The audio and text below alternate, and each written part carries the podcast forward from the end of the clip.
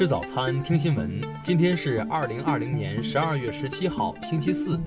农历十一月初三。云盛在上海问候您，早安。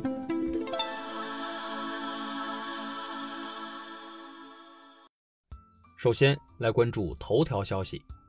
进入十二月以来，多地进口冷链食品外包装检测出新冠肺炎病毒呈阳性。这让很多人关心，病毒在低温状态下能存活多久？如何更严地把好进口冷链关口？中国疾控中心流行病学首席专家吴尊友对此进行了分析。吴尊友表示，只要在零下，如零下一摄氏度到零下十摄氏度，新冠病毒能够存活几周到几个月不等。随着冬季的到来，一方面境外病人数量增加以后，对于食品的污染增大了。污染食品的比例增加，另一方面，污染的病毒存活的时间会延长。据消毒领域专家介绍，未来一两个月可能会出现一些突破，希望他们的研究成果能为我们对于冷链冬季食品的消毒提供新的技术方法，为防止物品把病毒带入国内提供新的技术手段。听新闻早餐知天下大事，下面来关注国内新闻。中国政府网昨天发布《二零二零年政府网站和政务新媒体检查情况通报》，其中共检查政府网站三百二十八个，总体合格率为百分之九十一点八；共检查政务新媒体七百二十八个，总体合格率百分之九十一点九。国家发改委、商务部昨日公布了市场准入负面清单二零二零年版，新版清单事项缩减至一百二十三项。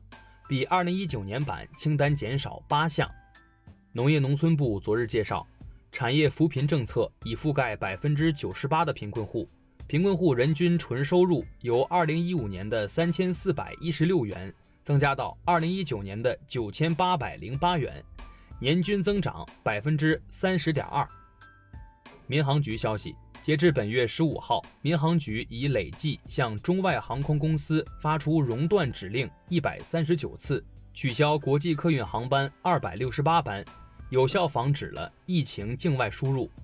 工信部日前发布《钢铁行业产能置换实施办法》征求意见稿，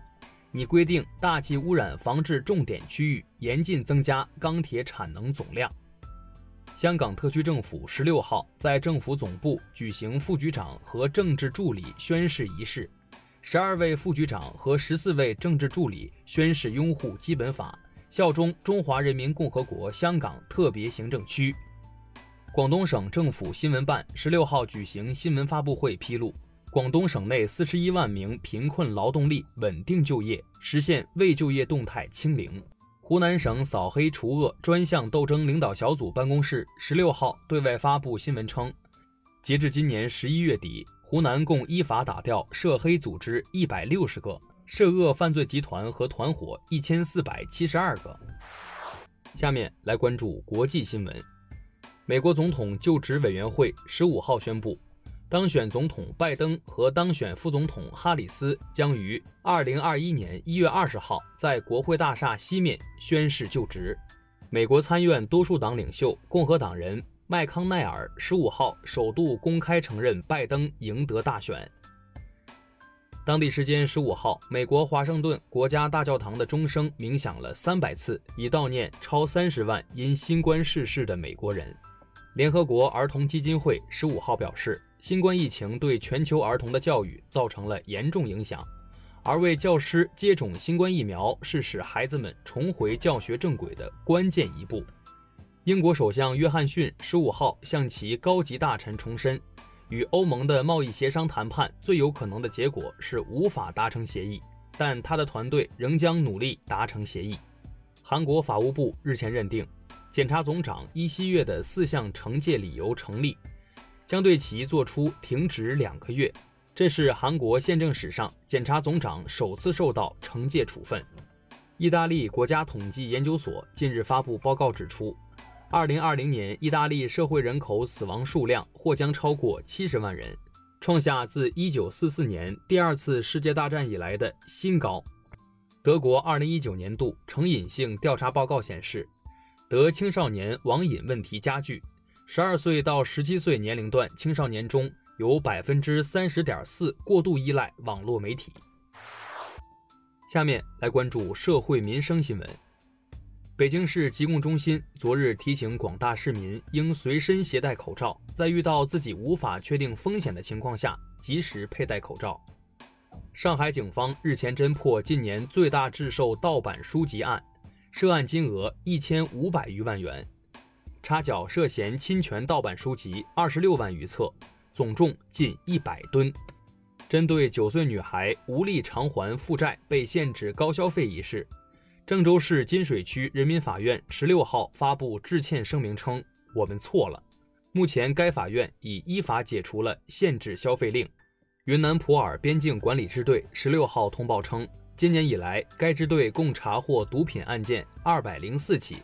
缴获各类毒品一点四八吨，缉毒量同比上升百分之三点四。再创历史新高。昨日，广东潮州一民宅发生火灾，现场解救出三人，其余四人已没有生命体征。目前，火灾事故原因正在进一步调查中。最后来关注文化体育新闻：CBA 常规赛继续进行，广东队一百一十五比一百零二战胜新疆队，广厦一百零五比一百一十负于四川队。第三十九届亚洲奥林匹克理事会昨日举行会议，投票选举了二零三零年亚运会的主办城市。最终，卡塔尔首都多哈击败沙特首都利雅得，赢得主办权。浙江杭州近日发现一处春秋时期古窑址，出土了印纹硬陶坛和大量原始瓷片，对研究萧山地区商周时期窑业的发展具有重要价值。中国国际纪录片节十五号正式开幕。今年有来自一百二十六个国家和地区的三千二百二十七部作品参评参展，其中境外作品两千六百四十四部，占作品总数的百分之八十一点九零。